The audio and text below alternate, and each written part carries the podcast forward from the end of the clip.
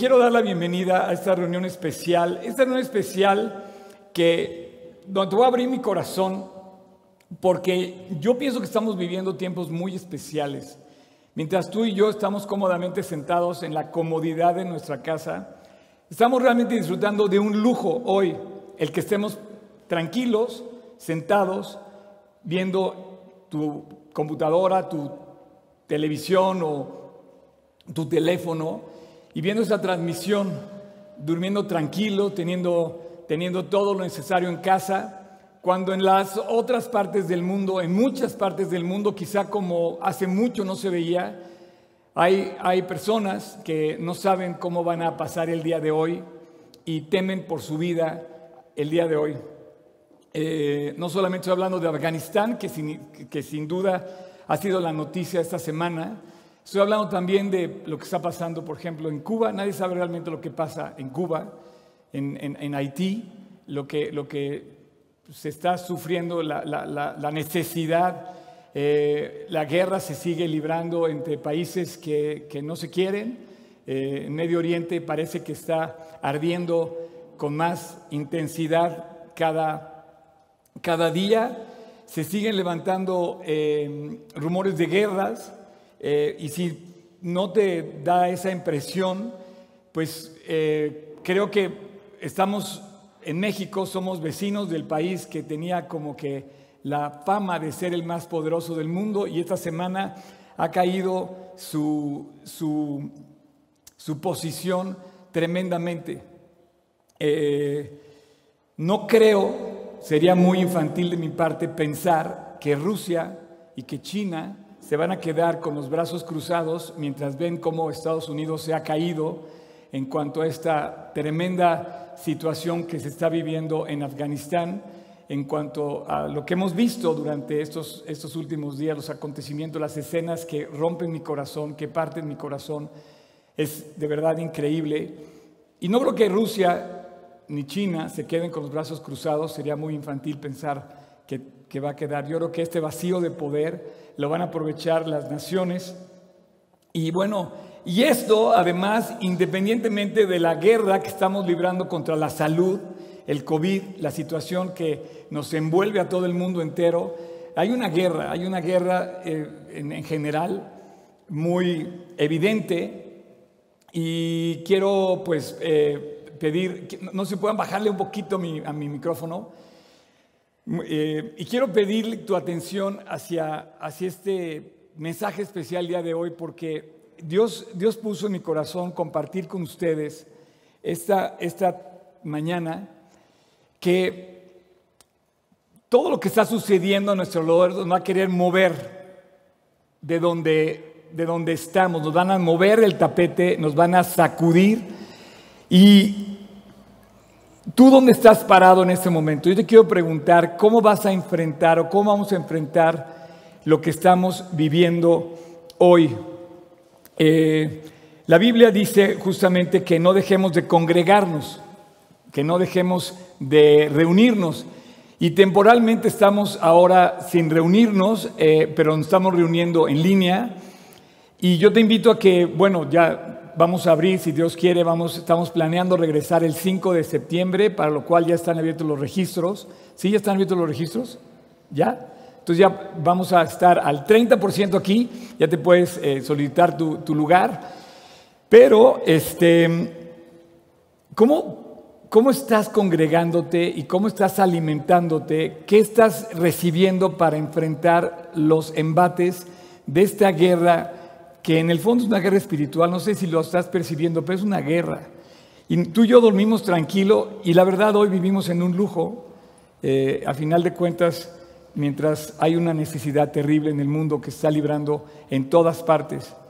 Eh, estas semanas, estas últimas dos semanas para mí fueron muy especiales y yo quiero honrar el recuerdo también de, de algo que nos alcanzó a un grupo de amigos excepcional del cual yo me siento tremendamente orgulloso de pertenecer.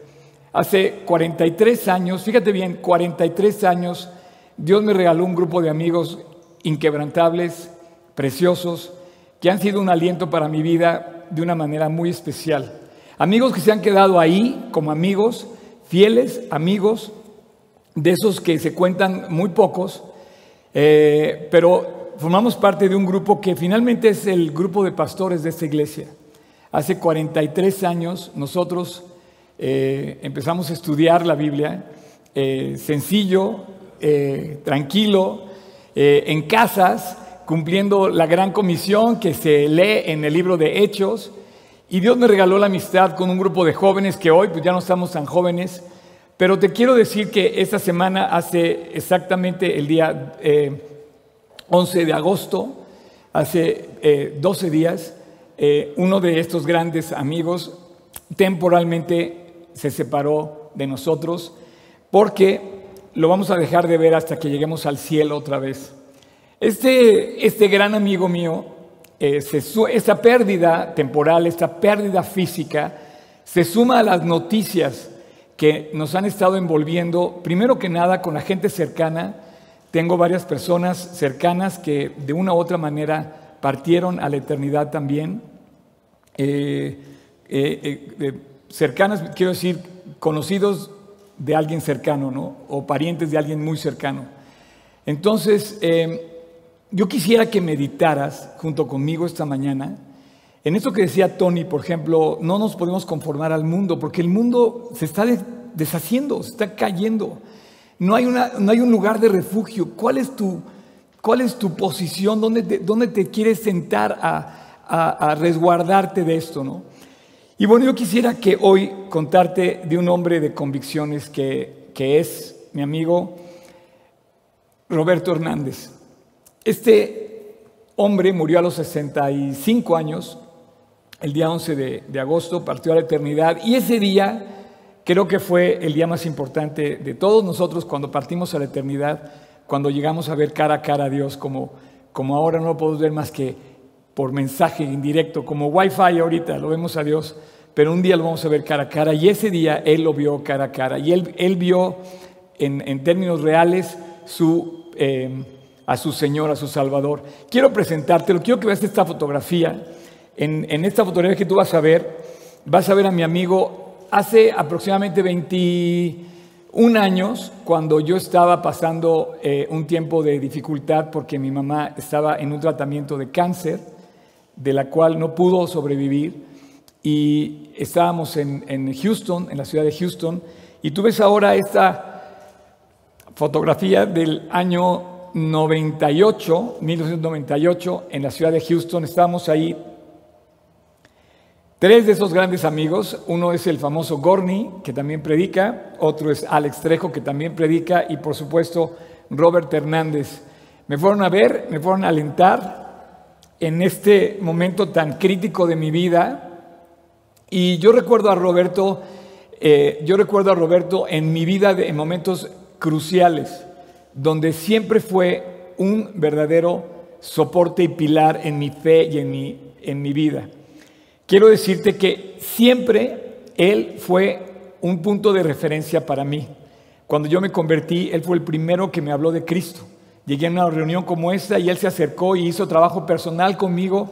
Y gran parte de lo que yo soy se lo debo a Él por la decisión que tomó de dirigirse a mí sin eh, temor y hablarme de este mensaje de salvación que, que es Jesús. Me habló del pecado, me habló del plan de vida que Dios tiene para mí y me habló de que yo podía conocerlo. Y desde ese día para mí fue Él un punto de referencia y Dios me regaló una amistad preciosa.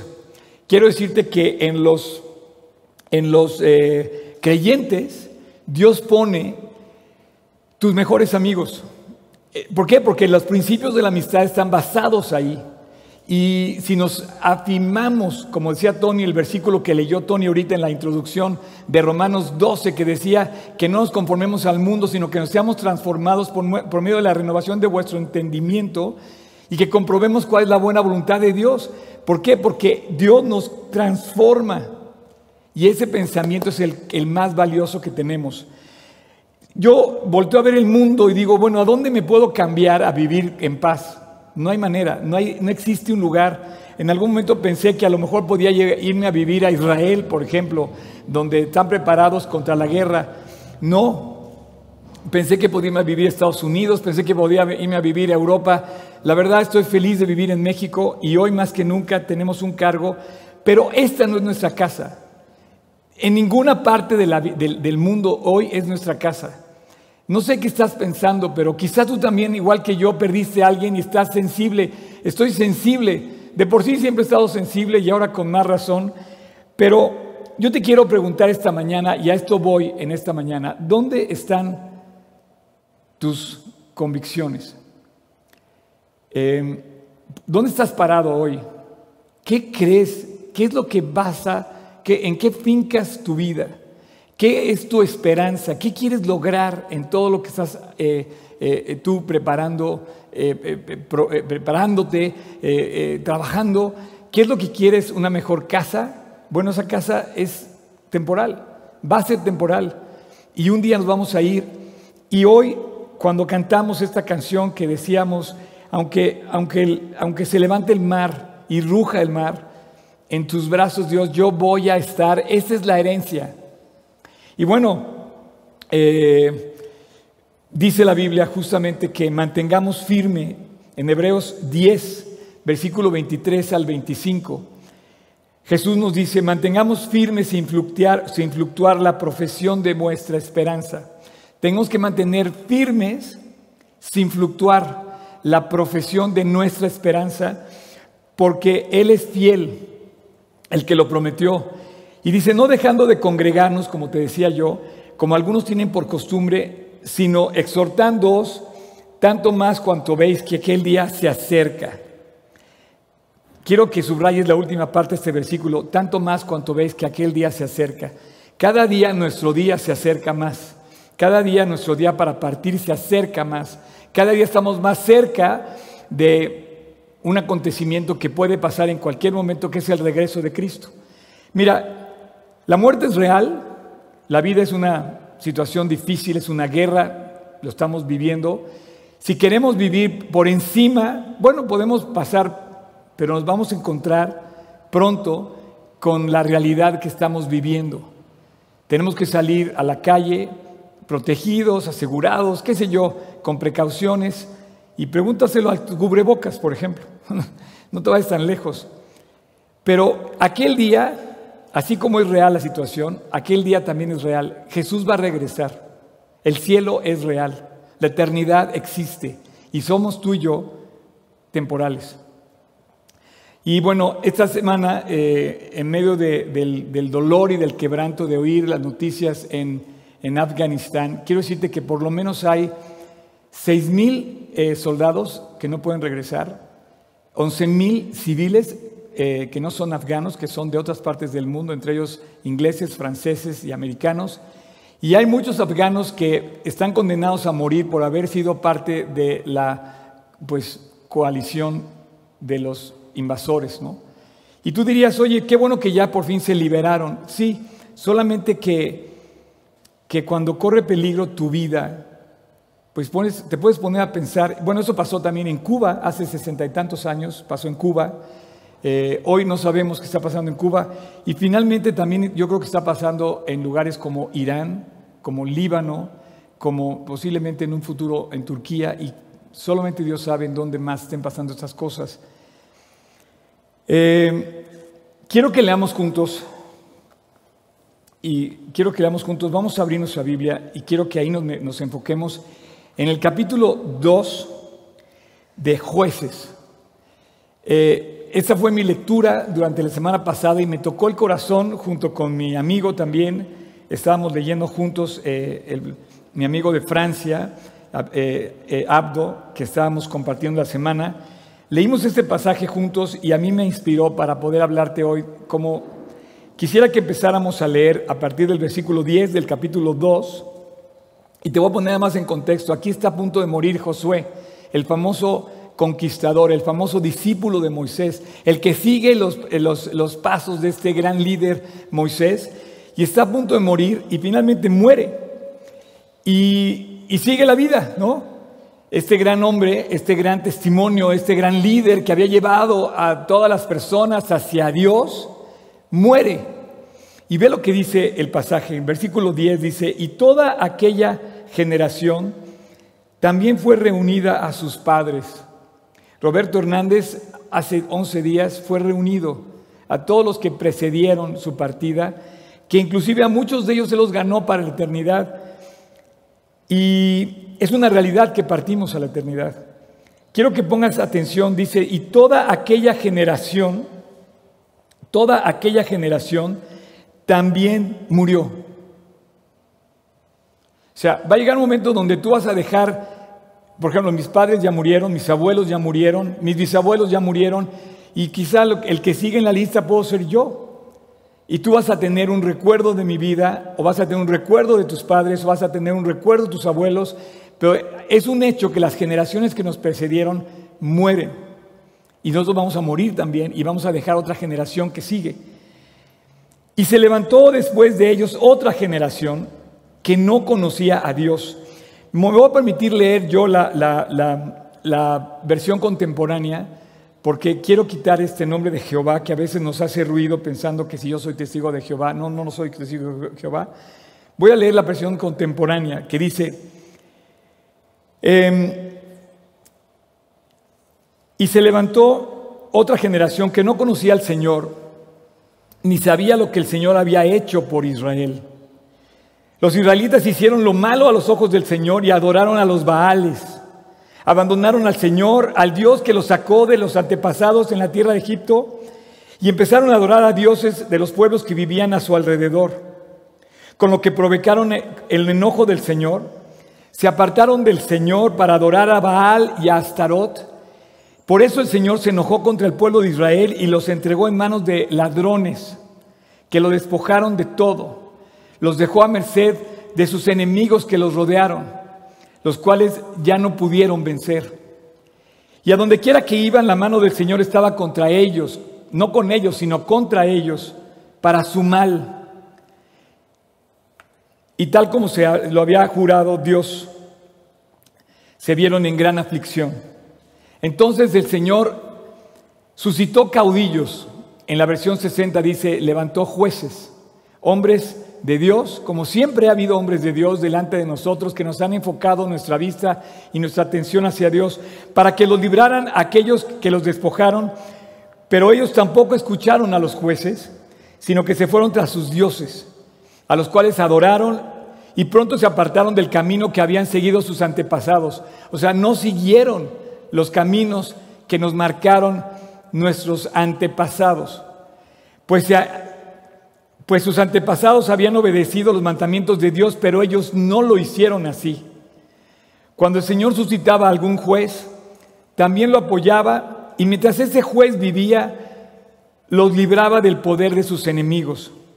Pues el Señor se conmovía al escuchar los gemidos de su pueblo oprimido y afligido. Qué increíble historia. Dios escucha. Yo quiero decirte que tú y yo tenemos que orar por aquellos que están pasándola mal en estos momentos. Porque el Señor escucha la aflicción, escucha la opresión y Él puede salvar. Él puede mover montes, abrir caminos. Eh, yo quiero decirte, mientras estamos limitados para llegar a ayudar a Afganistán, Dios no está limitado para poder extender su mano de ayuda en ese lugar lejano, recóndito en estos momentos. Eh, al pensar en esto, digo, todas las, las, cosas grandes en este pasaje resume los grandes acontecimientos que Dios hizo con nosotros.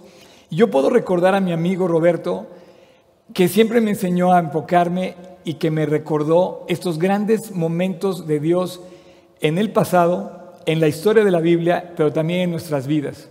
Yo quiero decirte que crecimos juntos que vimos a Dios trabajar en las dificultades, en los retos, y vimos a Dios cómo nos sacaba adelante.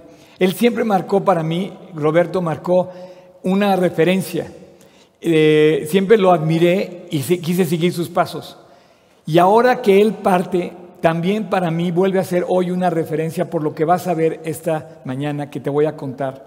Él vuelve a ser un gran testimonio que yo quiero compartirte hoy. Quiero decirte que para lo que voy a hacer hoy le pedí permiso a sus hijos de contarte lo que ellos, eh, lo que ellos piensan de su papá, especialmente a su hijo Paulo. Y le dije, oye, ¿puedo comentar lo que tú me dijiste, lo que tú comentaste? Me dijo, sí. porque yo creo que em, en nuestro corazón hay un duelo por haber ver partir a una persona querida y hay un duelo por ver lo que está sucediendo a nuestro alrededor, pero tú, ¿dónde estás parado? Este pasaje dice que murieron y que se levanta una generación que se olvida de Dios. No vayas a caer en, ese, en esa trampa. No vayas a caer en la trampa de olvidarte de Dios. Voy a continuar leyendo el pasaje. Pero al morir aquel juez, versículo 19, capítulo 3, perdón, capítulo 2, versículo 19 de jueces, al morir aquel juez, el pueblo volvía a corromperse aún más.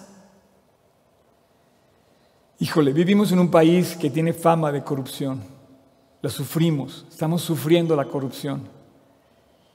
No, no sé si te, te pone a pensar esto. Que seguía a sus dioses, a los dioses ajenos y los servía y los adoraba y no se arrepentían de sus obras, ni de su obstinada conducta. Por eso la ira de Dios se encendió contra Israel y dijo, como este pueblo ha roto el pacto que establecí con sus antepasados y no me obedece, tampoco yo volveré a expulsar delante de ellos a ninguna de las naciones que Josué dejó al morir. Esta es una prueba para Israel para ver si se esforzaban en volver al camino de Dios. Y bueno, yo creo que es una prueba para ti y para mí, para ver si nos esforzamos en volver a Dios. Es una prueba para poder llegar con Dios. Eh, por esa razón el Señor no expulsó a aquellas naciones, ni se las entregó a Josué, sino que las dejó entre ellos. Qué curioso que Dios nos está dando la explicación por qué está Palestina y están peleando Palestina con Israel, y están peleando todos. Y dice, las dejó Dios con una razón, para que ellos se vuelvan a Dios. En el versículo que sigue, en el capítulo 3, en el versículo 7, dice, e hicieron pues los hijos de Israel lo malo ante los ojos de Dios. Y olvidaron a Dios y le sirvieron más bien a los ídolos. Híjole, estamos viviendo una generación muy especial. Yo no sé si nos, nos estamos dando cuenta, pero podemos estar sirviendo hoy en día, sin querer verlo así, podemos estar sirviendo a los ídolos también, a los baales y a las eh, imágenes que dice aquí de acera, de esta reina. Yo te quiero preguntar, si no estaremos cayendo en la trampa, y yo te quiero preguntar que si hoy no tienes convicciones, entonces vas a estar expuesto como un, como un corcho que flota en el agua, llevado a ningún lugar. Te van a querer llevar a muchos lugares y no vas a llegar a ninguno. Si no tienes convicciones, no vas a saber a dónde vas. Si no tienes convicciones, mucho menos vas a saber no solamente a dónde vas, sino los que te sigan tampoco van a saber a dónde los llevas. Si no tienes convicciones, no vas a tener carácter. Si no tienes convicciones, tu carácter no va a tener un fundamento firme en el cual basarse. Si no tienes convicciones, van a llegar a proponerte ideologías de cualquier tipo y te van a hacer que tú te sumes a cosas simplemente porque todos están haciendo lo mismo. Si no tienes convicciones, vas a caer en más de lo mismo. Si no tienes convicciones, no vas a poder llegar a enfrentar inclusive eh, esa montaña. Sin convicciones una persona no se puede poner a dieta. Sin, convicciones una persona no puede enfrentar un reto. Una convicción es algo que no es negociable. Tú no puedes negociar lo malo. Tus convicciones no, pueden estar a la deriva. Tienes que estar justamente eh, fincado en lo correcto. Una convicción debe estar basada en algo que des un principio en el cual tú puedas fijar tu objetivo y caminar sobre él. Personas con convicciones han hecho grandes logros. Y yo creo que el recuerdo de un hombre como Roberto Hernández es un hombre con convicciones. Y hoy eh, vamos a ver un poco a qué grado llegaron sus convicciones. Em, la palabra convicción nos puede eh, quizás quedar un poco suelta, ¿no? Porque podemos estar convencidos en hacer, en hacer algo malo. Me imagino que a lo mejor un narcotraficante está convencido en que su convicción es ganar dinero, lograr eh, un territorio, no lo sé, a lo mejor un terrorista tiene convicciones equivocadas, pero ¿cómo, ¿cómo sabes que una convicción es correcta? Bueno, primero una convicción te da la razón por la cual crees en eso o tienes esa convicción. Una convicción te debe dar la explicación, la razón y el por qué tienes esa convicción. Una convicción te debe, te debe hacer a ti razonar lo que tú estás haciendo y por qué lo haces. Es la, es la respuesta que puedes dar perfectamente y explicar cuando te pregunten por tus convicciones. Una convicción, por ejemplo, hace que una persona no sea corrompible, que no se corrompa, que no sea corrupta. Tú quisieras que nuestros políticos fueran personas con convicciones. De repente nos enteramos que si no eres político, entonces no tienes helicópteros o casas aquí y allá. O... Pero eso pasa en todas partes. Pero yo te estoy hablando a ti. Eh, y quiero, y quiero eh, recordarte que si no tienes convicciones, el mundo te va a llevar a, te va a decir en qué debes creer en cuanto a Dios. Por ejemplo, te va a decir que, que Dios es bueno, que es, no es capaz de condenar a nadie. Y bueno, Dios no condena a nadie, ciertamente. Te va a decir a lo mejor tu falta de convicción, como le dijo la serpiente a Eva, no pasa nada. Y sí, o sea, parecería que no pasa nada, pero sí pasa. Si no tienes convicciones no vas a saber qué onda con el pecado. Si no tienes convicciones no vas a tener eh, conceptos claros como la justicia, qué es justo y qué no es justo. A lo mejor si no tienes convicción vas a, pensar que robar es justo, que tomar lo que no es tuyo es justo. Si no tienes convicciones no vas a saber cuál es la, la conducta moral correcta. Convicciones te dan la explicación de por qué haces las cosas y convicciones correctas están basadas en este libro. En este libro que ha pasado por todas las épocas y circunstancias que hemos vivido los seres humanos a través de toda la historia. Así, yo doy gracias a Dios que en esta iglesia hay personas con convicciones. Le doy gracias a Dios que a mí me rodeó de grandes amigos con convicciones. Uno de ellos fue Roberto Hernández, otro de ellos es Juan Manuel de León, Víctor Terraza, toda la familia Trejo, desde los hijos hasta los padres. Te puedo hablar de Robert Hernández, como te puedo hablar de Joaquín Delgado, o te puedo hablar de Rafa Benítez, o te puedo hablar de sus esposas. Son, es un grupo que yo no te puedo explicar qué clase de amistad compartimos. Yo no me vas a entender, lo doy por perdida la charla porque no te voy a poder transmitir el grado de, de testimonio que han sido para nosotros, que hemos sido entre nosotros y que es la columna hoy de esta obra que es G316. Eh, yo le doy gracias a Dios que aquí en G316 tenemos personas con convicciones. A lo mejor tu maestro o tu maestra eh, ha discutido contigo porque tú tienes una diferencia en cuanto a las convicciones que él o ella te quiere dar. Pero es algo que tú no puedes negociar. Tú tienes que fijar tu vista en las convicciones que te da la palabra de Dios y en esa mantenerte y tener la razón por la cual crees. Déjame decirte que un creyente con convicciones no es un creyente que se pone una camiseta que dice Cristo me ama o, Cristo es el Salvador. Un creyente con convicciones no es nada más que te pongas una camiseta o que brinques en un concierto. Un creyente con convicciones va a andar por la vida y va a dar su vida por sus convicciones.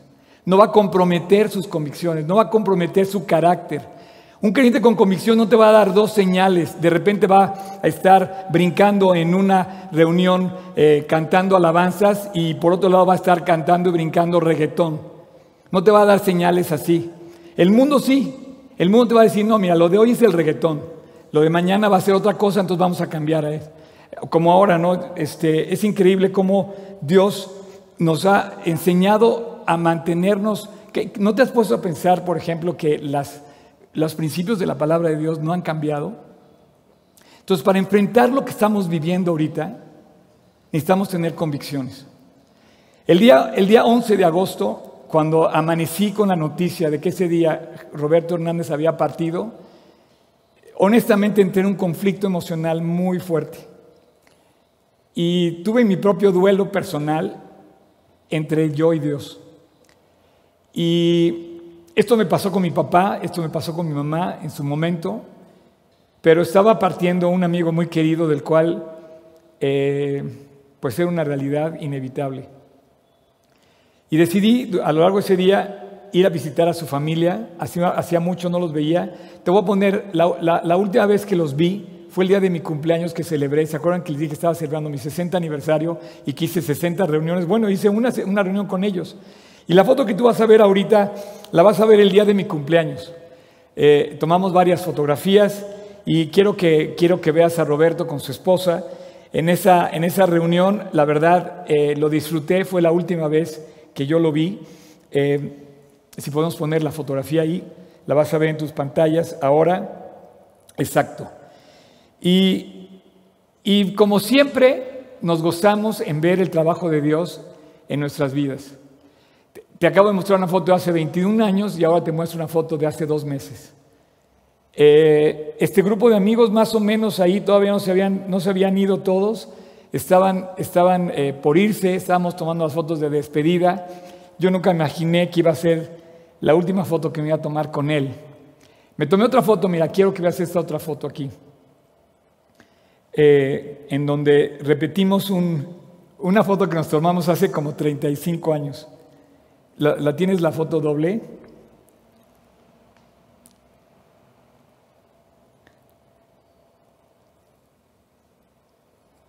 Esa. Eh, bueno,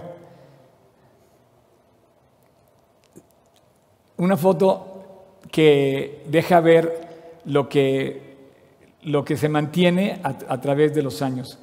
Una foto fue tomada en el 2021 y la otra foto fue tomada posiblemente, año, posiblemente 30 años o 35 años atrás. La misma sonrisa se mantuvo todo ese tiempo. Los mismos solamente habíamos crecido en experiencia de caminar junto con Dios.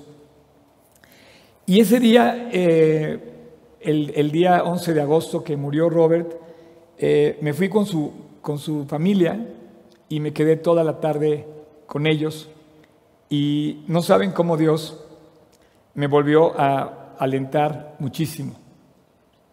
Antes de continuar con este testimonio, te quiero simplemente decir que para tú enfrentar la situación que estamos viviendo tienes que tener convicciones, por un lado, y tienes que, por otro lado, también razonar tus convicciones. O sea, son dos cosas que tienes que hacer en esta época para que no, no vivas una, una vida superflua y vana.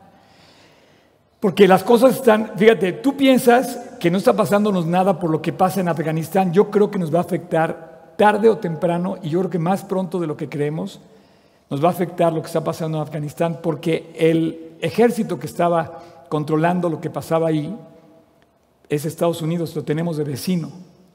Y Estados Unidos ahorita está, de verdad, quizá en la vergüenza, en la, en la humillación, quizá te estoy hablando de la humillación más grande que Estados Unidos haya recibido en toda su historia.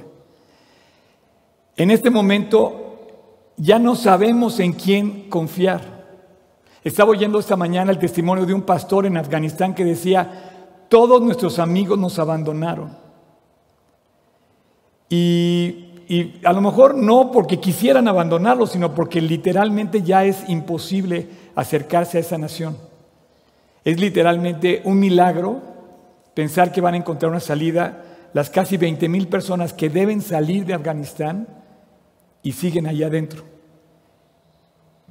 Hoy sus vidas están en peligro y dice la Biblia que tú y yo tenemos que, como ellos, sufrir como cuando dice, como si tú también estuvieras en la cárcel, que tenemos que orar por nuestros hermanos. ¿Sabías que hay por lo menos unas 300 eh, parejas misioneras en Afganistán? Esos hombres y mujeres no están arriesgando su vida con un cubrebocas. Ellos no saben si van a amanecer vivos mañana. Es más, si van a poder dormir tranquilos hoy. Tú y yo tenemos que orar por ellos como hermanos en Cristo. Porque en este momento Dios está despertando nuestro corazón para no conformarnos a las cosas que estamos viviendo.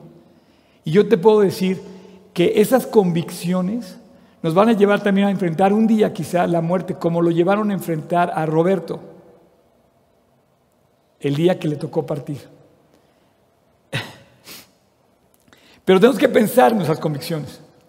Tenemos que tener un razonamiento crítico. Tenemos que pensar porque nos va a querer seducir el mundo con ideas muy bonitas. Por ejemplo, hoy ondea una bandera de colores que nos hace pensar que tenemos que estar todos unidos.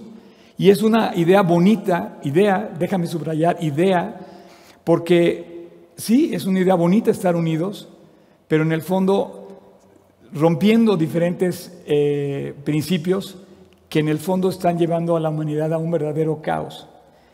Eh, tenemos que empezar a pensar que el diablo se va a acercar con nosotros a seducirnos con ideas. A, Eva le dijo la serpiente, no morirás.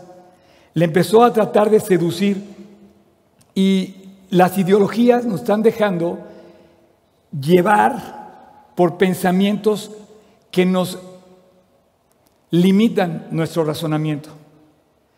Entonces ahora son la ideología de género, por ejemplo. Y de repente vamos a ver que estamos metidos en un pensamiento de la misma talla le queda a todos. Y no puede ser así. Tú no puedes pensar que en Afganistán no haya libertad de expresión. Tú no puedes pensar que aquí no haya libertad de expresión. En Cuba, o sea, que tenemos que estar sujetos a lo que nos dicen, a fuerzas. Eh, nos están diciendo en qué debemos creer, nos están diciendo en qué debemos pensar. Y finalmente la ideología la va a querer, esa ideología la va, a querer implantar el anticristo. No sé si te das cuenta, pero poco a poco estamos ahora eh, llevando nuestra vida hacia momentos en donde nos van a decir todo lo que tenemos que hacer. Un grupo de personas selectas nos van a decir, no, mira, esta es la solución. Y bueno, nada más te quiero hacer pensar algo.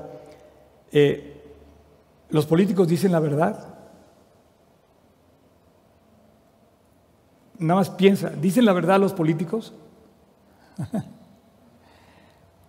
Contéstatelo tú solo, ¿dicen la verdad? O sea, ¿realmente nos, dicen la verdad? Y de repente dicen, no, es que la solución para para el COVID es la vacuna. Y yo digo, bueno, si toda la vida nos han dicho mentiras, no puedes hacerte, no, puedes confiar en alguien que nos ha mentido toda la vida y pensar, lo que pasa es que nos han infundido, nos han infundido miedo. Pero ese miedo lo tenemos que razonar, porque, porque la Biblia dice que vamos a ser enfrentados a guerra y nos, nos va a quitar nuestros enemigos para que nosotros razonemos y volvamos a Dios. Em, por ejemplo, eh, yo, veo, yo veo la vida, ¿no? Y, llegas a un restaurante y te dicen, no, no vas a tomar nada. Y ya el común denominador es tomar. Eh, en las fiestas, las fiestas, si no te diviertes, como todos se divierten, entonces no te estás divirtiendo. ¿Quién te dijo eso? Ahora que veníamos del campamento, los que vivimos el campamento nos podemos dar cuenta que hay una, eh, hay una manera de divertirse tan diferente, tan sana, tan constructiva. Sin embargo, hoy la fiesta es tomar, beber, fumar, eh, pasarse de los límites, rebasar las conversaciones. Y si no haces eso, no te diviertes. Em, nos van a hacer pensar que, que lo de moda es lo que tenemos que hacer. ¿Y dónde están tus convicciones? Estoy pensando en las ideologías, por ejemplo, en, que, dijeron, alguien decidió que en Cuba tenían que pensar como, como ellos querían pensar. Y no tienen derecho las personas a pensar diferente. Creo que esto no debe ser. Y hoy los talibanes piensan así. Los talibanes van a implantar su forma y su ideología. Y yo creo que tú y yo tenemos que tener pensamiento crítico.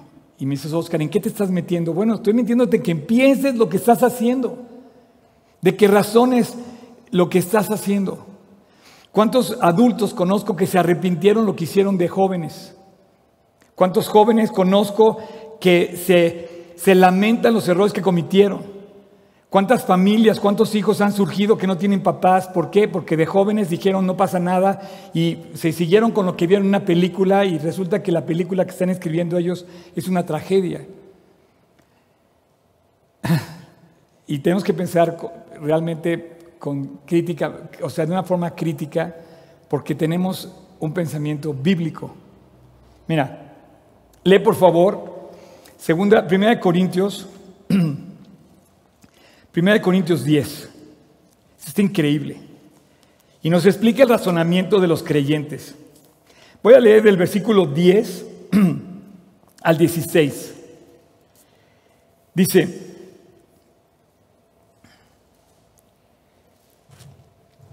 perdóname, estoy, estoy equivocado. Es el 1 Corintios 2 del versículo 10, perdón. Dice, pero Dios nos las reveló a nosotros por el Espíritu. O sea, sí hay algunas cosas que comprendes cuando Dios te las muestra. Desgraciadamente las personas que ignoran este libro caen en la ignorancia. El otro día me preguntaban, oye Oscar, ¿qué, ¿qué, libro me recomiendas leer? Un joven creyente, nuevo, un nuevo creyente. Le digo, ninguno. Por lo pronto ninguno. Te recomiendo que leas la Biblia. Para el mundo ha sido, oye, qué falta de criterio. ¿Cómo puedes leer toda la Biblia? Bueno, necesitamos leer más la Biblia para poder tener el criterio para leer lo demás. ¿Por qué? Porque dice, porque Dios la reveló primero a nosotros por el Espíritu, porque el Espíritu todo lo escudriña.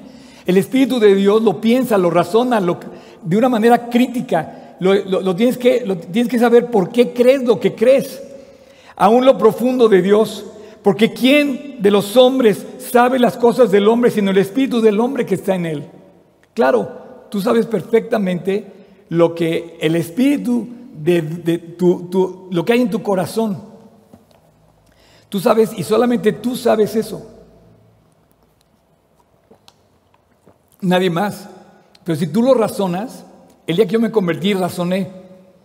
Roberto Hernández aquel día, hace 40, casi 43 años, habló conmigo, me explicó que Dios me amaba, que yo era un pecador. Yo empecé a razonar, sí, la verdad, necesito ayuda. Y empecé a razonar, sí, soy un pecador. Y empecé a razonar que no tenía forma de salvarme, que no tenía límite para alcanzar la salvación, aún portándome bien. El versículo continúa y dice, Así tampoco nadie conoció las cosas de Dios sino el Espíritu de Dios. Y nosotros no hemos recibido el Espíritu del mundo, sino el Espíritu que proviene de Dios, para que sepamos lo que Dios nos ha concedido. Lo cual también hablamos. no con palabras enseñadas con sabiduría humana, sino con las que enseña el Espíritu. Hay una diferencia entre el, hombre y el Espíritu, entre la carne y el Espíritu. Hay una diferencia marcada en la Biblia. Sino con las que enseña el Espíritu, acomodando lo espiritual a lo espiritual. Y aquí es donde dice, pero el hombre natural no percibe las cosas que son del Espíritu de Dios, porque para él son locura y no las puede entender, porque se han de discernir, se han de razonar, se han de escudriñar espiritualmente. En cambio, el espiritual, ahí está lo que te digo. Cuando tú vives para Cristo, tienes una mente crítica, que razona, que piensa, que sabe y por qué, y puede dar la razón por la cual tiene fe. En cambio, el versículo 15 y el 16 dice, en cambio el espiritual juzga todas las cosas, pero él no es juzgado de nadie. ¿Por qué? Porque tiene la mente crítica y sabe dónde está parado. Porque ¿quién conoció la mente del Señor? ¿Quién le instruirá? Dice, nosotros tenemos la mente de Cristo. Así por, por eso pensamos críticamente, porque pensamos bíblicamente, porque Dios nos puso el valor de Cristo en nuestro corazón. Y bueno, Finalmente, eh, es una realidad lo que estamos viviendo. Hay luto en el mundo, hay tristeza en el mundo y cada vez se está acercando más esa sombra a ti y a mí. Es una realidad que un día nos va a tocar la puerta, la muerte. Es una realidad que un día va a tocar la puerta eh, la aflicción, la tristeza. Eh, estábamos platicando en el campamento con varios de los chavos un tema que quizá tú estás también eh, sufriendo, la ansiedad. Acabo de leer a varios eh, personas que sigo, ¿no?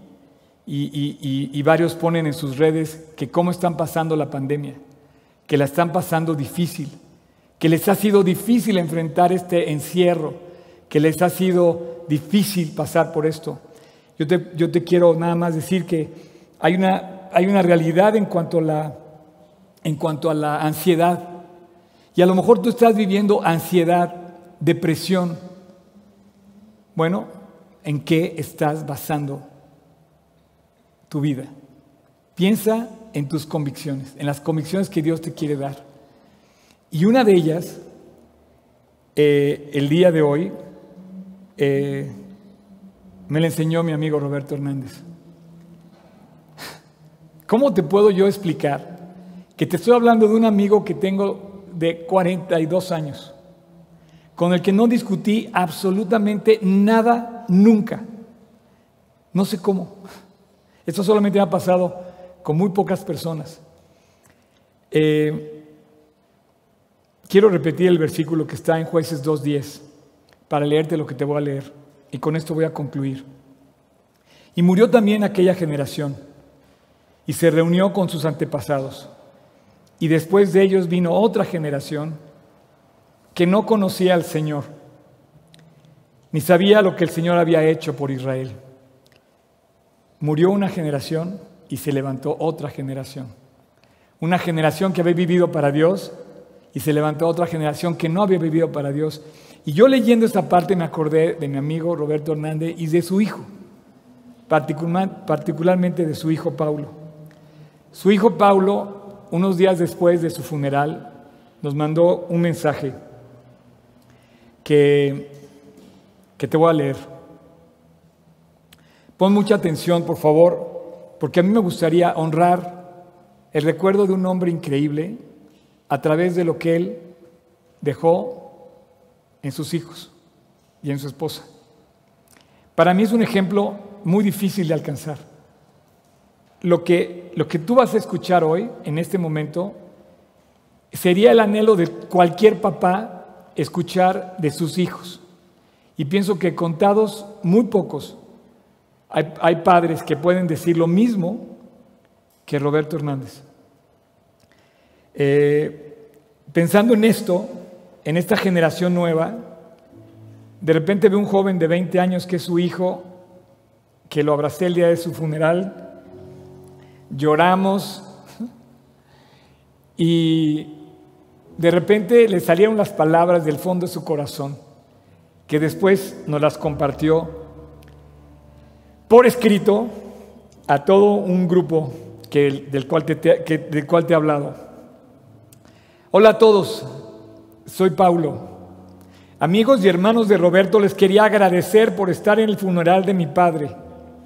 Fue muy importante para nosotros y de mucho aliento. Le pido a Dios que tome nuestro corazón, mente y dolor en sus manos. Pon atención en las siguientes líneas. Le doy muchas gracias a todos por ser parte de la vida de mi padre que lo impulsaron a ser un verdadero hombre y siervo de Dios. No puedo explicar lo que mi padre representó para mí y para mi familia, pero no dejo, perdóname, pero nos dejó muy claro que la vida únicamente depende de una sola cosa y es de Dios. Qué increíble herencia. Continúa y escucha esto. Pero una cosa he pedido en estos días y es que yo pueda continuar con la obra que Dios comenzó a través de ustedes y de mi Padre. Les pido que sigan orando por mi familia, les comparto algo que lo estoy viendo y en lo que estoy confiando el día de hoy. Y termina con un versículo que dice, clama a mí y yo te responderé y te enseñaré cosas grandes y ocultas que tú no conoces. He aquí yo les traeré sanidad y medicina y los curaré y les revelaré abundancia de paz y de verdad. Y me será para mí por nombre de gozo, de alabanza y de gloria. Entre todas las naciones de la tierra que habrán oído de todo el bien que yo les hago y temerán y temblarán de todo el bien y de toda la paz que yo les haré. Eh, no sé si pude expresarte lo que significa para mí esto. Su hijo de 20 años, una nueva generación, se está levantando con una visión bien clara de una persona que le dejó bien claro en lo que creía. Un joven supo ver el ejemplo de una vida que transmitió su fe, sus convicciones, que razonó con él, que pensó con él. Y a lo mejor este joven no quiere enfrentar la realidad o a lo mejor le ha sido difícil enfrentar este momento, a lo mejor no quería pasar por este momento. Y Pablo, si estás escuchando esto, nadie quiere estas cosas, pero Dios las permitió. Y admiro muchísimo que en ti, en tu hermana y en tu mamá, nunca hasta ahorita escuchado una queja o un lamento, sino más bien un profundo testimonio de aliento para mí y para todos los que conocemos su familia y conocimos a Robert. Gracias a Dios por esto y quiero terminar nada más diciéndote que para enfrentar lo que estamos viviendo, necesitas convicciones, necesitas razonarlo, ir a la Biblia, pero hay una cosa con la que quiero concluir y cerrar este, este mensaje. Hay respuestas también. Hay una realidad del amor de Dios que está listo también y que está tocando también a la puerta de tu corazón. Así como el mundo está tocando a la puerta de tu vida y llamándote a distraerte, como decía Tony en la plática de propósito, no te distraigas, no consientas. Así también hay alguien tocando la puerta de tu corazón que te está invitando a buscar a Dios. Yo quiero cerrar esta mañana este mensaje recordándote que Dios está llamando a la puerta de tu corazón. Dios te dice en, en, Apocalipsis, dice, he aquí estoy a la puerta y llamo, si alguno oye mi voz y abre la puerta, Apocalipsis 3:20, dice, he aquí estoy a la puerta y llamo. Si alguno oye mi voz y abre la puerta, entraré a él y cenaré con él y él conmigo. Estoy tan agradecido de saber que estas palabras resuenan muy fuerte, porque cuando de repente ves personas que se van a la eternidad y, y ves lo que dice la Biblia, te dice, al que venciere yo le daré que se siente conmigo en mi trono. Así como yo he vencido y me he sentado con mi Padre en su trono, el que tenga oído para oír, oiga, razone, piense, crea. Dios está invitando a que le abras la puerta de tu corazón. Dios está llamando a la puerta de tu vida diciéndote, soy yo la respuesta. Es Cristo la respuesta. Dios está buscando y te está diciendo, piensa, afírmate en una sola cosa. En una sola cosa, ¿cuál? La del primer mandamiento. El primer mandamiento, amarás a Dios sobre todas las cosas. Y bueno, solamente una cosa te separa de ahí. Tomar la decisión y creer. En el momento que tú lo creas, vas a tener tu primera convicción, que eres un pecador y que Dios es tu Salvador y puede ser tu ayuda en este momento.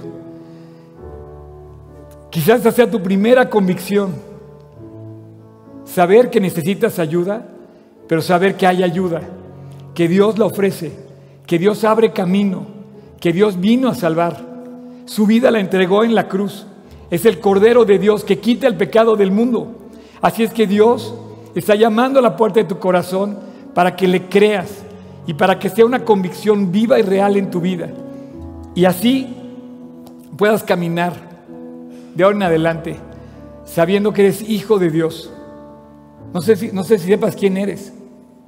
Yo, lo único que sé, la única herencia que tengo, es que soy hijo de Dios. Esa es la única convicción de la cual parto, sé a dónde voy, sé de dónde vengo y no quiero callarlo.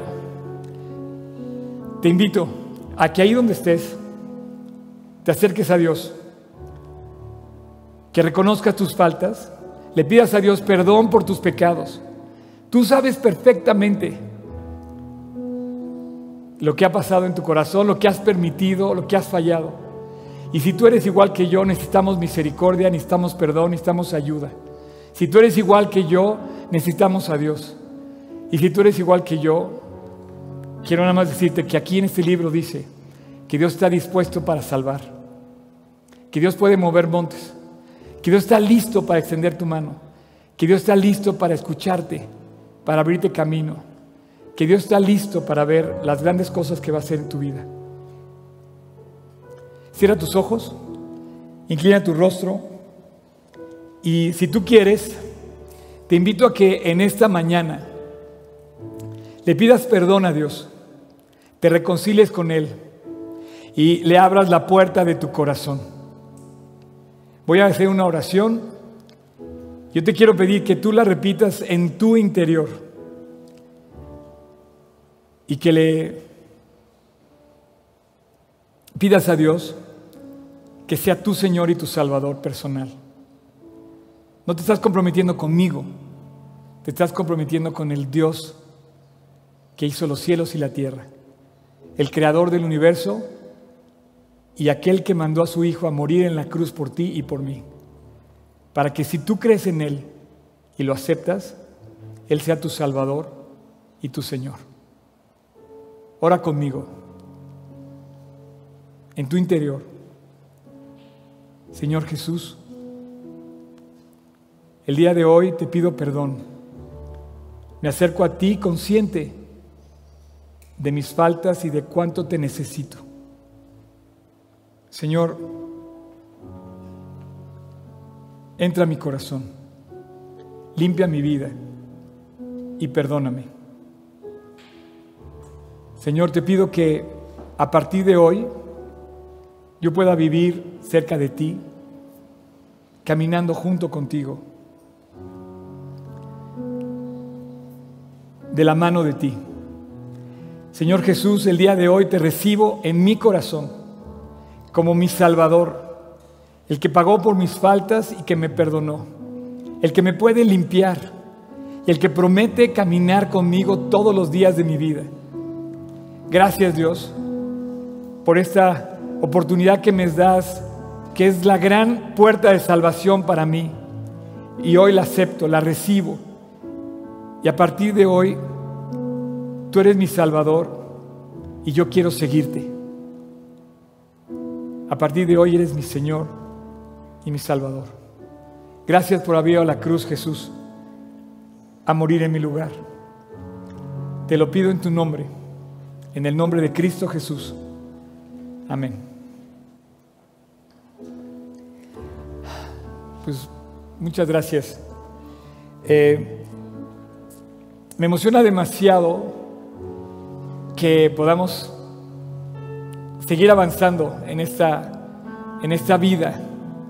Eh, pero me encanta saber que cuando las cosas se ponen difíciles, hay una luz que se prende desde lo alto para llegar al corazón de todo aquel que lo recibe. Para que no camines en tinieblas, para que no andes al vaivén de las ideologías que te presenta la vida, para que camines seguro, confiado, feliz, para que disfrutes de la vida en medio de tanta dificultad, para que puedas extender la mano y ayudar a otros a conocer también a Dios para que seas un punto de referencia a, a los que te ven y digan, yo quiero vivir como Él. No sé cómo honrar la vida de mi amigo Roberto, pero se me hace que Él solo dejó un testimonio inquebrantable, indudable, al grado de que sus hijos, voluntariamente, solitos, expresaron lo que yo estoy diciendo. Esta mañana para mí fue un privilegio recordar a mi gran amigo, uno de los que Dios me dio cuando comencé a caminar la vida cristiana. Bueno, hay que llegar juntos a la meta y hay que seguir todos hasta la meta. y un día estaremos todos juntos regocijándonos con aquella gran puerta que se va a abrir el día que entremos a la eternidad. Y bueno, si tú esta mañana invitaste a Cristo a tu corazón, quiero decirte que Dios mora en tu corazón, que Dios es real, que Dios existe, que el cielo es real, que Cristo viene, que Cristo cambia las vidas y que Cristo llena el corazón. Y tú te vas a dar cuenta de eso. Si quieres, escríbenos o contacta a la persona que te compartió esto, pero empieza a leer tu Biblia, eh, enamórate de Cristo, créele a Dios, finca tus convicciones en su palabra y Él solito te va a permitir avanzar en la vida con convicciones. 42 años caminando en una amistad con un amigo que tenía convicciones. Y todavía esas convicciones se siguen manteniendo hoy. Siguen vigentes, siguen preciosas. Y bueno, gracias a Dios porque te conectaste hoy. Vamos a cantar y alabar juntos.